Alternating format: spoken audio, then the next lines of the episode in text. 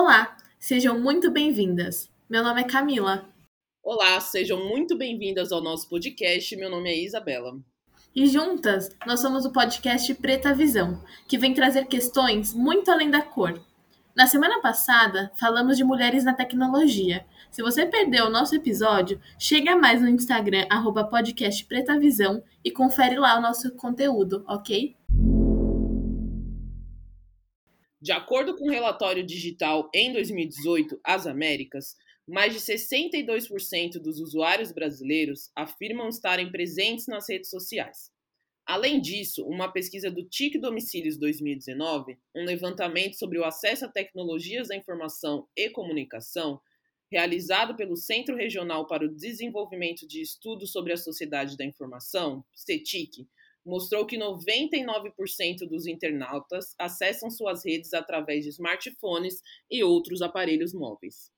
No nosso episódio de hoje, trouxemos a jornalista Thaís Regina para debater as questões do poder da internet e da problemática das redes. A Thaís é jornalista de cultura e sociedade.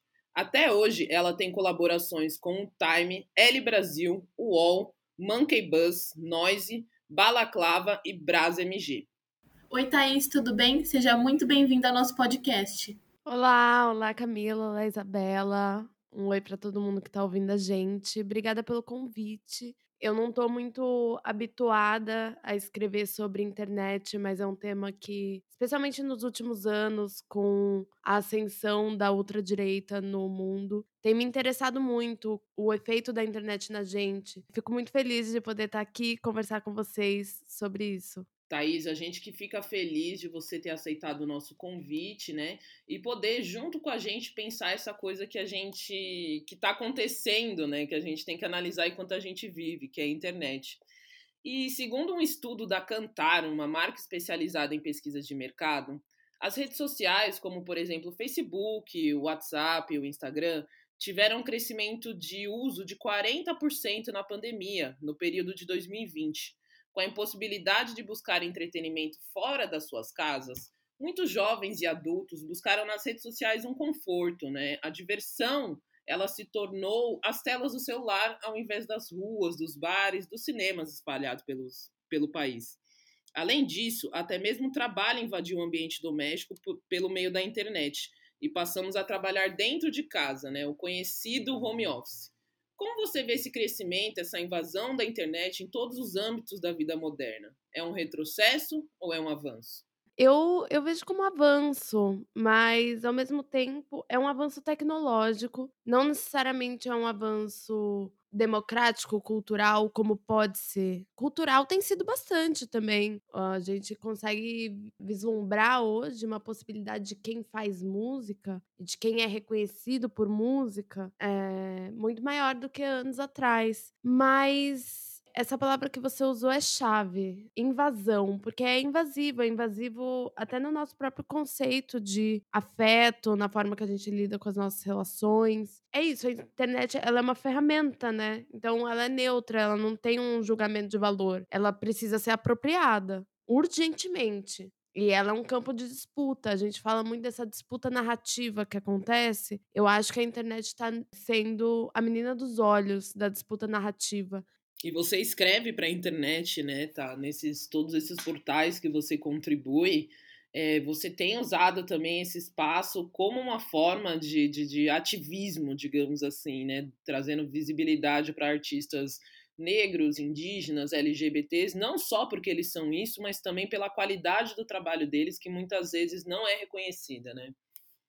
Exato. Essa é uma grande questão para mim. Eu não sei se eu considero o meu trabalho ativismo. Eu gosto de pensar nele só como jornalismo, de fato, sabe? Mas sem dúvida que é uma coisa que norteia a minha escolha de pautas, eh, norteia a minha escolha de fontes. Eu sempre vou privilegiar uma fonte negra, não interessa se o assunto da pauta é racismo ou não. Eu sempre vou dar esse ter esse olhar um pouco mais sensível sobre o mundo, porque eu acho que isso falta, isso faz falta no jornalismo. É frustrante ver as pessoas serem colocadas como vozes únicas. Então tem uma mulher preta que fala sobre filosofia, a gente vai colocar ela em tudo. Tem uma mulher preta que fala sobre música e ela vai ser, a, sabe, a voz única, ela é uma cilada. Eu gosto muito dessa possibilidade, entendeu? Eu tava e olha só como a internet é uma ferramenta interessante. comecei a procurar dentistas para entrevistar. E eu encontrei um coletivo, um grupo de odontologia que chama AIO Odontologia, que é um grupo do Rio de Janeiro, formado só por profissionais negros. E assim, eles trouxeram uma profundidade para minha pauta indescritível, porque são pessoas que têm um olhar pelas suas vivências, pelas suas experiências de trabalho e experiências pessoais familiares, muitas vezes, elas têm essa visão interseccionada, né? Uma visão com recorte racial. Então trouxe muita profundidade. Sabe? É, é muito surreal, né? Que isso não seria muito acessível sem a internet. Talvez a própria existência dessa clínica, sabe?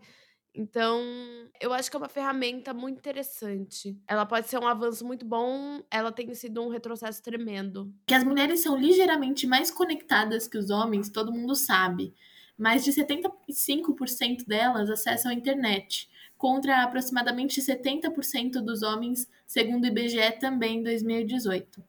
E com a pandemia do novo coronavírus, o isolamento, as denúncias nas redes sociais de mulheres vítimas de violências domésticas têm aumentado. Só no ano de 2020, é, no Distrito Federal, por exemplo, cresceram 16%, contando com os registros online de ocorrências dentro da Lei Maria da Penha. E diversas outras delegacias de outros estados brasileiros também estão notando um aumento do número de denúncias através de aplicativos de mensagem como WhatsApp ou até mesmo o portal online das delegacias.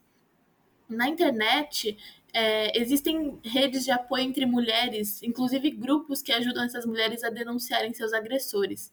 Será que essas conexões online podem ser a forma de enfrentamento ao machismo?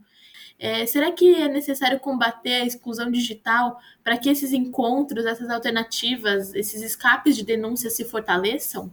Eu sabia sobre o aumento, né, da violência doméstica durante a pandemia, que é uma coisa completamente é terrível, mas é completamente esperado, né? Porque as vítimas ficam sem. reduz drasticamente as suas oportunidades de sair do ambiente de violência, né? Quanto mais chances você tem de sair, mais chances você tem de é, reverter essa situação de alguma forma, se salvar. Eu não sei se eu acredito que a exclusão digital seja uma questão prioritária. Vou explicar por quê.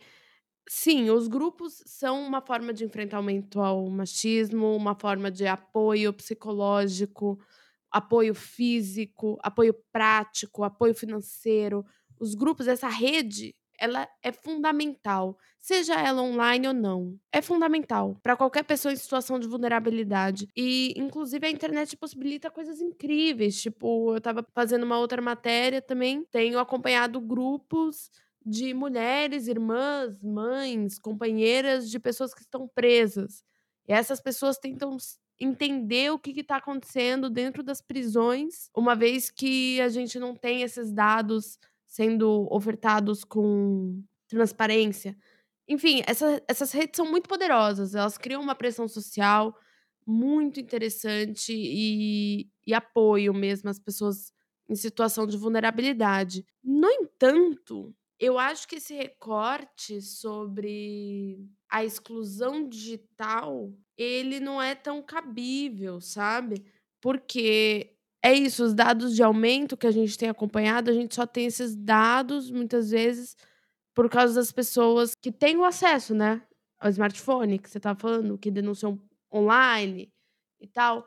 Essa parcela da população que não está conectada, eu fico pensando o quanto é a internet que está impedindo essa pessoa de sair dessa situação de fato, sabe? É lógico que a, a exclusão digital é um problema, é um problema sério, mas a gente está falando de um país que voltou para mapa da fome de uma forma bizarra. Então, como que você quer que uma pessoa saia de uma situação de violência se ela está sem comer há cinco dias? Eu não sei o que é ficar sem comer há cinco dias. Sabe, a gente está vivendo uma situação no Brasil absurda. A ausência proposital do Estado fornecer o básico para as pessoas, água, comida, inviabiliza, inviabiliza, infelizmente torna o problema da exclusão digital um problema não definidor, que eu acho que se essa pessoa tivesse condições mínimas de sobrevivência, ela consegue romper melhor com esse ciclo, entendeu? Seja por qualquer rede, online ou não, seja por, enfim, uma presença, um fortalecimento do SUS, para ter um grupo ali de acompanhamento psicológico também nas comunidades. O que acontece? O SUS tem isso. Precisa investir mais, precisa trabalhar mais para que seja mais completo, mais robusto. Sei lá, essas coisas me parecem prioritárias para ajudar nesse um combate prático e efetivo contra a violência doméstica, mais até do que a exclusão digital. Sim, Thaís, e faz total sentido é, essa sua questão de a gente precisa trabalhar a base primeiro para chegar numa, num fim, ou pelo menos caminhar para um fim da exclusão da, das pessoas da questão da internet, porque se ela é isso que você falou, se ela não tem como comer, ela não vai ter como comprar um celular e denunciar aquela situação. Então também cabe a gente que tem esse acesso a essa internet, que tem essas possibilidades, trazer e ajudar essas pessoas quando elas estão nessa situação, trazendo visibilidade, como jornalistas aqui, né? É, trazer essas pautas para dentro das redações, né? E pegando também uma questão do recorte de gênero, quando a gente fala da internet, de ela ser uma forma de ajudar a empoderar mulheres, a questão racial tem sido muito debatida, né? E a gente tem acompanhado lado a lado esse debate. Nos últimos anos, vem ao público, ao debate público, os problemas dos algoritmos racistas. Um exemplo que é citado numa reportagem do portal UOL é programas de celular e filtros de redes sociais que estimulam mudanças em fotos, tais como afinar o nariz, clarear a pele, reforçando ainda mais os estereótipos discriminatórios da beleza, né? Afinal, na vida real e na internet é que nem no amor, não tem cor? A gente precisa mudar os algoritmos ou a gente precisa mudar as pessoas que os criam? Isabela, essa é uma grande questão, né?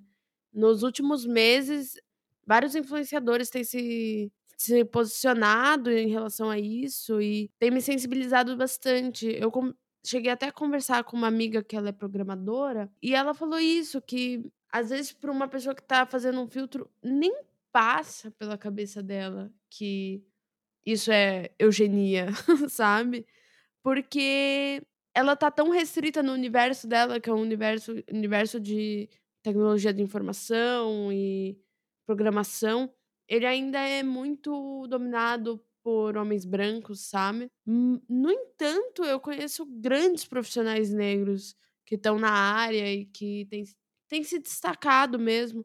Então, eu sinto que é isso, né? Ao mesmo tempo, es, essas perguntas se dialogam muito nesse sentido de fora para dentro, de dentro para fora.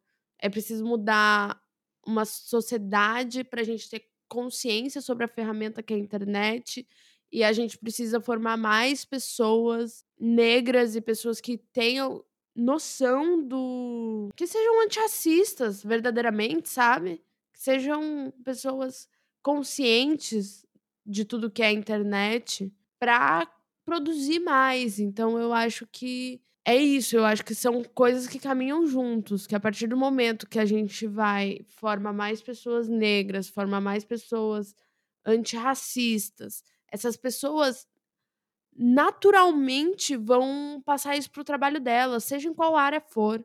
Na tecnologia da informação, na internet, isso é fundamental. Isso é fundamental, isso é urgente, porque é maluco pensar que uma coisa que define todas as áreas do nosso dia são completamente controladas por pessoas brancas.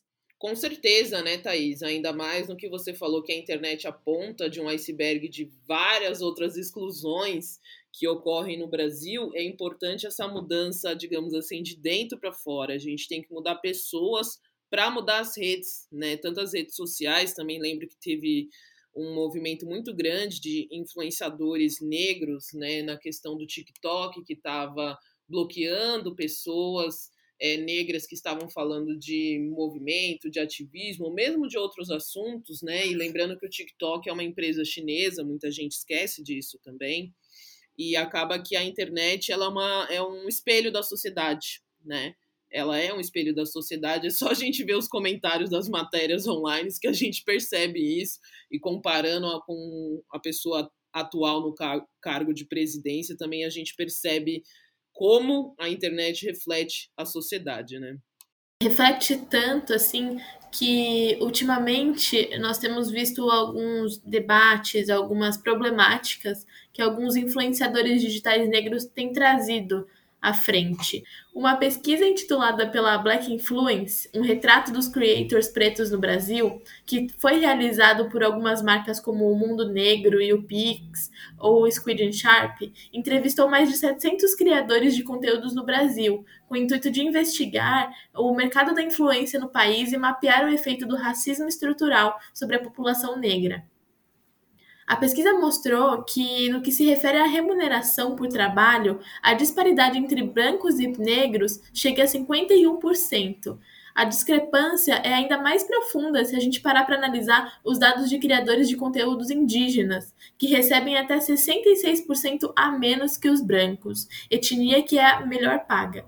Como enfrentar esse racismo estrutural, então, de forma online? Quais os mecanismos dentro das redes sociais a gente pode usar para driblar essas situações? Não é uma regulação que pode partir de, das redes sociais, né? Pensando assim, se é um, um contrato entre influenciador e marca. Mas eu acho que essa grande questão dos influenciadores, ela vai é, se desenrolar, assim, nos próximos anos. Porque é uma classe trabalhadora, né? Criador de conteúdo. Nitidamente, é, você falou, você foi muito cirúrgica quando você usou a expressão racismo estrutural, porque são questões muito similares ao que acontece em várias empresas, essa disparidade de salário, de remuneração, e ela está se refletindo nessa nova classe de trabalhadores, de criadores de conteúdo. E aí é, é bizarro, porque a gente vai entrar nos próximos anos aí em discussões de quanto que vale um post. Talvez o pessoal já tenha, da área, já esteja nessa discussão há muito tempo, né? Mas é isso, se é um, uma coisa usada para monetização, eu acho que o caminho mais correto seria regulamentar, entendeu? Entender quais são esses direitos trabalhistas que existem nisso. Mas isso é uma questão do contratante, das marcas, né? E aí fica muito nítido o que, que as marcas priorizam, né? Fica bem nítido. Se a gente se propõe a estabelecer valores para isso, para esse trabalho, né? Estabelecer essas remunerações, piso, teto. A gente provavelmente as variações vão vir no alcance. Então, o que, que é interessante? Porque essa é a troca entre o influenciador e a marca, né? Qual que é o alcance? De como, pelo próprio algoritmo das redes sociais, as pessoas negras não têm o mesmo alcance. Não basta regulamentar, precisa, precisa, porque isso aí já tá virando uma terra de ninguém. Mas também é preciso ter em vista que as redes sociais precisam garantir que essas pessoas, esses criadores de conteúdo, tenham o mesmo alcance. Como? Como é a grande questão, assim. E aí eu acho que aí sim cabe alguma agência pra gente, né? Enquanto sociedade, assim, de pressionar que isso seja corrigido. Que foi essa movimentação que vocês comentaram. A internet não tem. As regulamentações são muito pobres, enfim, tem se tornado um espaço de disputa muito injusto. Muito injusto. O algoritmo, até a gente não tem como encerrar a entrevista sem falar da Patrícia Campos Melo, sabe? A máquina do ódio o quanto a, a mentira ela tem mais alcance orgânico. Tem mais alcance, porque te causa mais emoção, entendeu? A direita foi muito sagaz nesse ponto. A gente precisa dar o braço a torcer, porque nós correndo dos caras e eles se apropriaram da internet de uma forma que é muito difícil tirar as pessoas desse discurso, porque eles viram que a internet, que esse algoritmo privilegia a mentira e que se você coloca arma ou uma teoria da conspiração, isso se torna um buraco negro, entendeu? E eles se apropriaram muito bem, eu acho que a gente está perdendo muito tempo em não se apropriar, seja para garantir o melhor trabalho de criadores de conteúdo, e ampliar de fato vozes, né? Porque se ampliar vozes, eu acho que é isso. Mais do que nunca a gente precisa se apropriar desse, dessa ferramenta. E aprender, aprender com, com quem soube fazer, né? Infelizmente. Sim, é muito interessante você trazer para esse episódio que a gente está falando de internet, de redes sociais, uma questão que às vezes as pessoas não param para pensar, que é a internet não existe em si só, né? A gente que faz ela, é o mundo, a sociedade, as pessoas que fazem ela. Então, mais importante é, do que a gente focar na internet, a gente tem que focar na sociedade, na vida real também, porque é isso que vai fazer mudar, é isso que vai fazer crescer, é isso que vai caminhar para um combate do racismo estrutural, né? E dar mais visibilidade para comunicadoras como eu ou como você, né, Thaís, que contribui para vários portais e não tá lá por causa da sua cor, né? Não tá lá por causa de uma cota, você tá lá porque você é competente, porque a internet abriu essas possibilidades de mulheres jovens como a gente de ter o seu conteúdo ali exposto, ter suas matérias expostas e da gente falar questões além da cor, né? A gente não precisa estar tá falando de racismo na internet todo momento.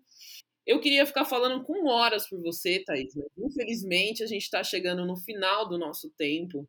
E eu queria é, que você deixasse uma mensagem né, para as mulheres comunicadoras como a gente que estão nos ouvindo e não sabem como começar a sua carreira, não sabem como usar a internet ao seu favor. E aí, para você deixar um conselho, um conselho para elas ou alguma outra mensagem que você gostaria. Cara, eu acho que esse é o melhor momento para ser jornalista.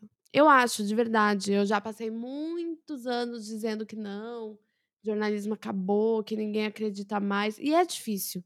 É difícil, a gente tá vivendo tempos bárbaros. Nada disso é normal. O jeito que o jornalista é repudiado na sociedade não é normal, mas é um sintoma do quanto nós somos necessários. Do quanto que a gente faz precisa ser feito com ainda mais coragem, com ainda mais paixão, com ainda mais vontade de transformar. Transformar a sua comunidade, transformar o que pode ser ainda, sabe? Eu usei muito a internet para começar a me inserir.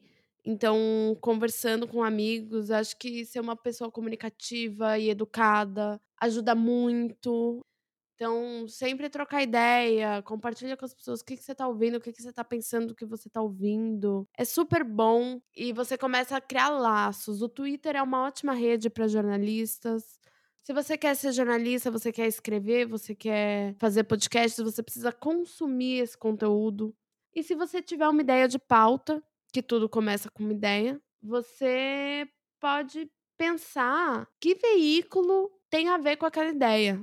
Começa a ver assim os lugares que poderia, poderiam ser legais para você e busca as pessoas. Às vezes as coisas são muito mais orgânicas. Elas podem ser mais orgânicas. Se coloquem. Se coloquem, pensem, leiam muito. E tenham ideias, sabe? Desenvolvam suas ideias. Tenham, tenha tempo para desenvolver suas ideias. Tipo, vai pensando dia a dia no que você está pesquisando. Não tenha medo de propor. Então, eu acho que a minha mensagem seria: continuem inspiradas. Continuem inspiradas e não tenham medo de se colocar. Porque isso é ótimo. Isso é realmente o que a gente precisa. Pessoas com vontade de aprender e, enfim, com vontade de escrever, de falar, de discutir, de entender, de ler o mundo mesmo e pensar um mundo que seja mais interessante de viver. Mas eu agradeço demais a sua participação aqui no nosso podcast. Desejo muito, muito mais sucesso do que você já tem na sua carreira de comunicadora, de jornalista, e que isso sirva também para os nossos ouvintes verem que é, a internet é uma ferramenta, ela não é a vida, né? A gente tem que trabalhar fora dela também para poder usar ela com mais consciência. Muito, muito, muito obrigada pelo convite. Isabela, querida, Camila, muito sucesso com o Preta Visão. Projeto. Obrigada. Hoje, com o nosso debate, pontuamos que a internet não é tão democrática como pensam e que por trás de todos os mecanismos das redes sociais, dos números e interfaces, existem pessoas e os valores e ideias delas transparecem no dia a dia do trabalho na internet. Pessoas negras precisam ocupar também esses espaços para mudar a narrativa e tentar preencher essas lacunas. É para tapar esse buraco que o podcast Preta Visão foi criado. Queremos ampliar as vozes de jornalistas negras nas mais diversas áreas do conhecimento, para diversificar as narrativas no cenário brasileiro. E o Preta Visão vem para abrir seus olhos para outras jornadas e histórias, para sair da caixa, para quebrar os rótulos e trazer a luz para temas contemporâneos. É isso, minha gente. Não percam o próximo episódio na semana que vem. Até lá. Tchau, tchau. Thank you.